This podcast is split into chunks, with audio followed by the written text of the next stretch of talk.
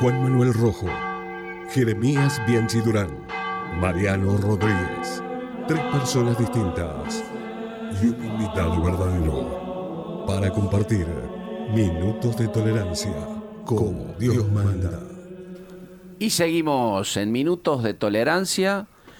Estamos tocando el tema de rutinas potenciadoras. Y recibimos a Paola. ¿Qué tal, Paola? ¿Cómo te va? Buenas noches. Buenas noches a todos, ¿cómo están? Hola, Paola. Bienvenida. Contale, Paola, contale, Paola, a la audiencia eh, qué, qué haces, qué sos. Bueno, yo me dedico a las enseñanzas y las difusiones, una disciplina milenaria a la cual acá en Argentina denominamos como azul radical. Excelente. Con respecto a esto de las rutinas potenciadoras, ¿qué le podés compartir a la gente que le sirva como herramienta este, para trascender, para potenciarse, para transformarse, para superarse? Muy bien.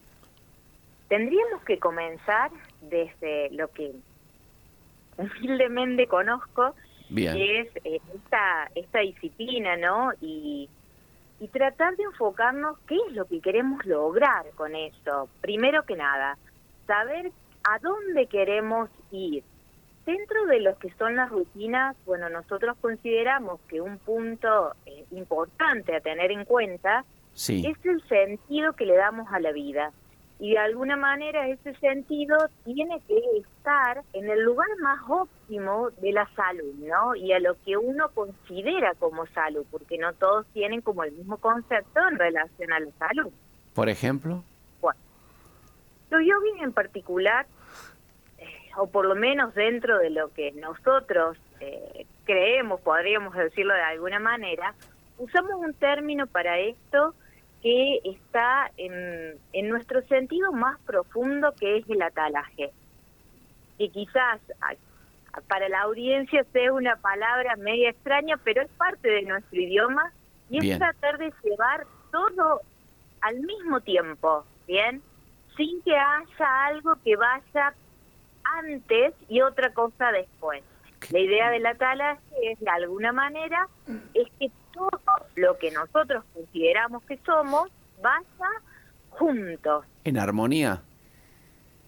Más que en armonía, juntos. Más que en armonía, porque uno diría, bueno, todo tiene que tener un cierto equilibrio. No, no necesariamente, ah, porque a veces el mismo desequilibrio puede generar esa potencia que nos permite un estado de plenitud, de vitalidad, hasta de salud.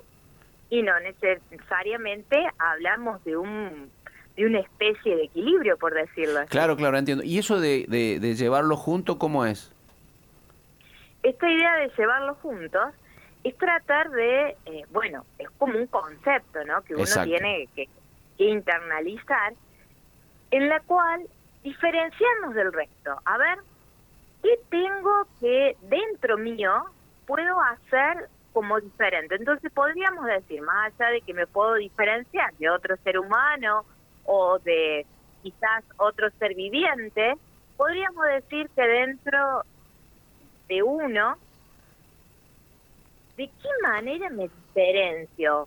Con mi mente, con mi cuerpo, mm, poder diferenciar esas áreas con lo que siento, que no necesariamente a veces es lo mismo que lo que pienso, o a veces mi cuerpo pretende realizar determinadas actividades o desea algo en particular que mi mente quizás no lo quiera tanto. ¿Bien? Bien.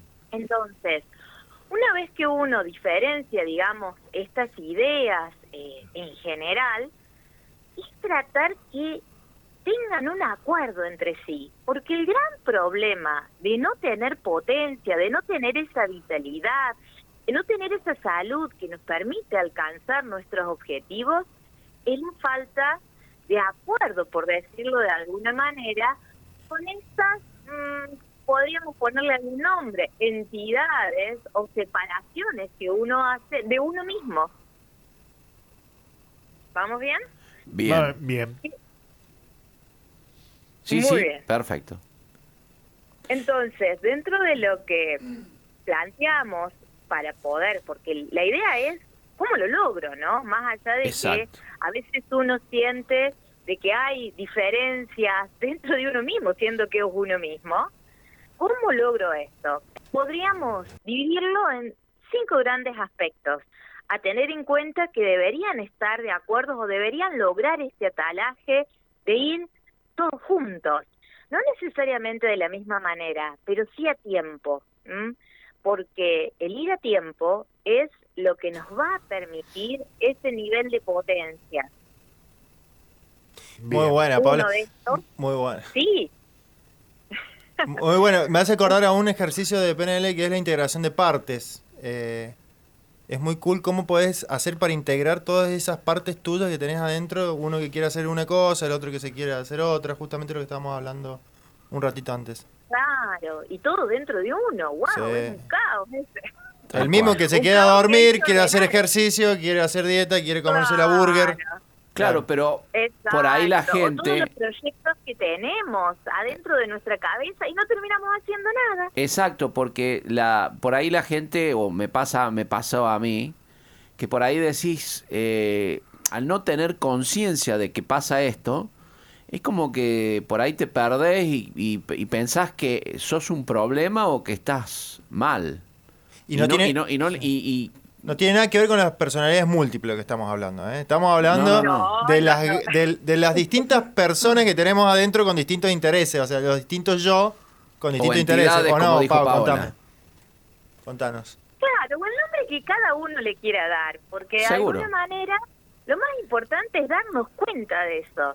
Más allá que le pongamos distintos títulos. Aunque nos demos cuenta de, de estas separaciones, por decirlo así, hay algo muy en el fondo nuestro que sabe que podemos llegar a ese nivel de, vitalidad y salud. La idea de esto un poco, o dentro de nuestro yoga vital, para que sea práctico, ¿no? Y no quedemos solo en la teoría. Bien. Es que hay como cinco pautas básicas que deberíamos eh, recordar o que traten de alguna manera de ir juntas. Fantástico. Que La forma en la cual alimentamos nuestro organismo, que deberíamos tener una alimentación sana, que deberíamos generar un movimiento adecuado, como un ejercicio bien adecuado para todo el organismo, tener pensamientos de manera positiva, educarnos en nuestra respiración, que nuestros ritmos de vida tengan una forma de ser plenos en cada acción que uno hace oh. y poder medir todo lo que hacemos. Es fuerte eso. Si nosotros logramos hacer que estos cinco, estas cinco pautas vayan juntas, entonces acabamos de lograr el éxito en nuestra vida y lo que sea que, nos pongamos como meta va a potenciar, va a hacer que alcancemos, que lleguemos, que triunfemos.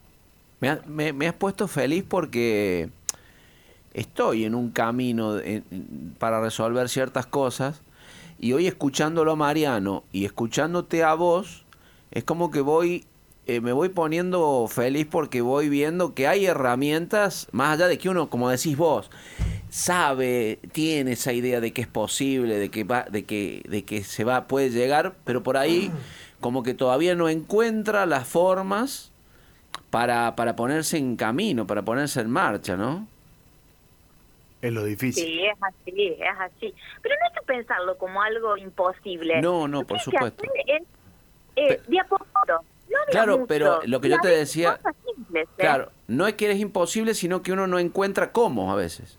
Entonces ahí donde uno se pone a investigar, se algunos, pero por ahí hay gente que se queda con que esa imposibilidad es un, es un presente, es una realidad y, y es lo que lo determina y que no hay un, algo que lo va a sacar de eso.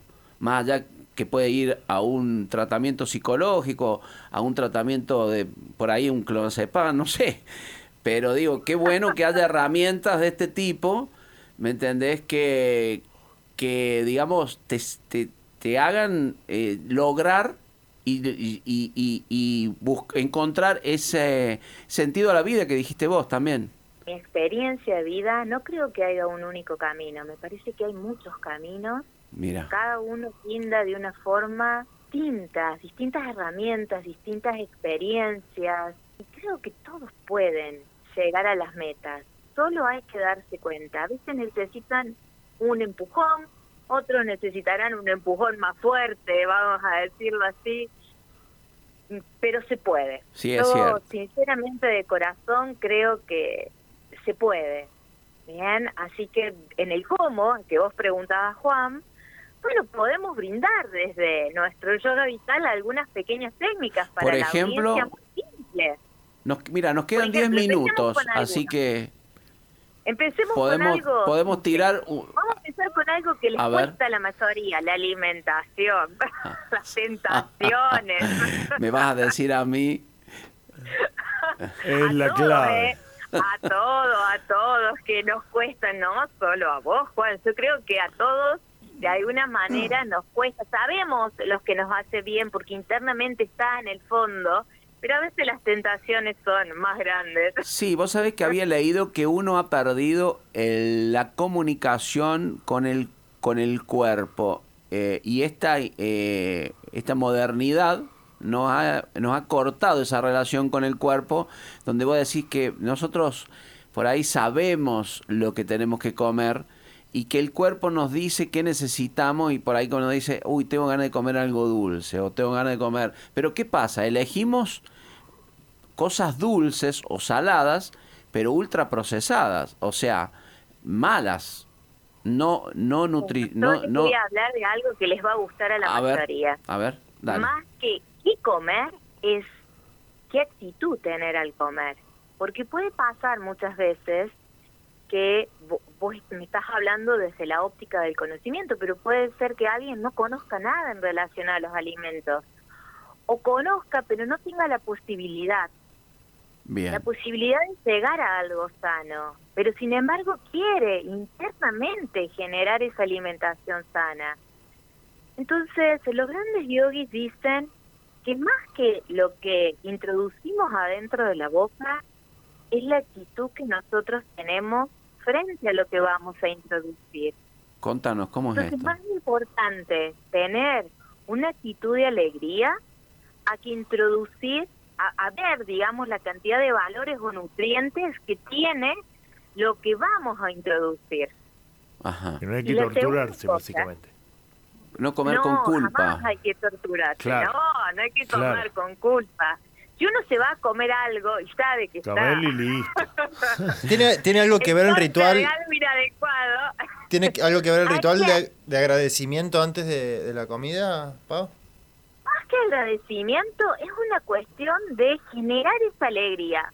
Fíjate vos, el agradecimiento es algo maravilloso, pero no para generar las sustancias que son necesarias a veces para combatir aquellos eh, sustancias que introducimos dentro de nuestro organismo que no nos hacen tan bien. Esa actitud de alegría es clave, inclusive reírse antes de comer es clave. Sentir el aroma es clave.